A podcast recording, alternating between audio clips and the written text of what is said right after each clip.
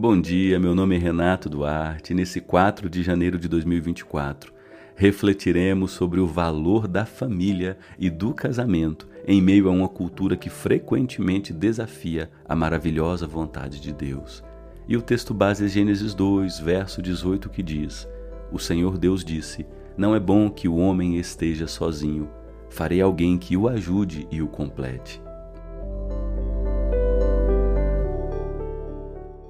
A família é uma dádiva.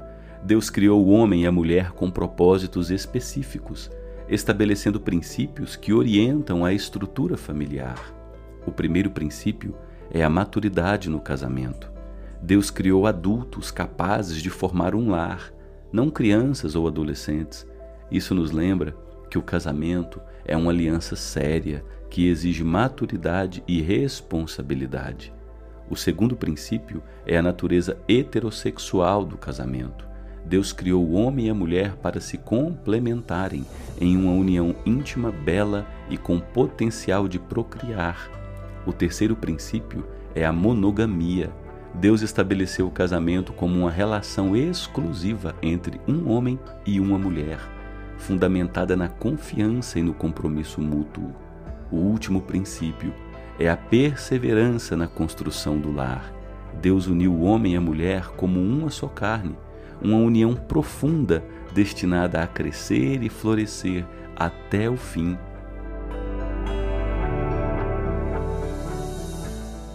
Reconhecemos que hoje valores como casamento, fidelidade e criação de filhos são muitas vezes vistos como antiquados. No entanto, a vontade de Deus para o casamento e a família permanece inalterada. E para construir um lar feliz, alguns princípios práticos podem ser aplicados. Número 1. Um, o cônjuge deve priorizar dar-se em vez de esperar receber, se doar ao outro.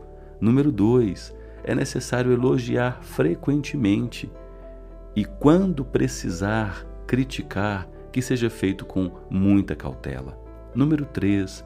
É fundamental estar disponível para ouvir e apoiar o outro. Número 4. Perdoe sempre que necessário. Número 5. Valorizar o relacionamento e a felicidade familiar é fundamental e deve ser sua prioridade, acima da valorização dos bens e do sucesso profissional.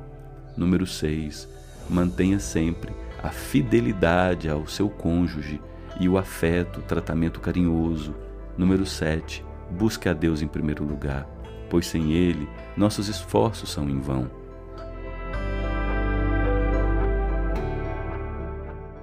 Que essa reflexão nos inspire a valorizar e fortalecer nossos laços familiares, reconhecendo a beleza e o propósito divino do casamento e da família. Que cada um de nós possa se comprometer a edificar um lar segundo os princípios de Deus, encontrando alegria e satisfação em Sua vontade perfeita. Que Deus abençoe seu dia com sabedoria, com muito amor e graça, para construir um lar que o honre e glorifique seu nome. Tenha um excelente dia, em nome de Jesus. Amém.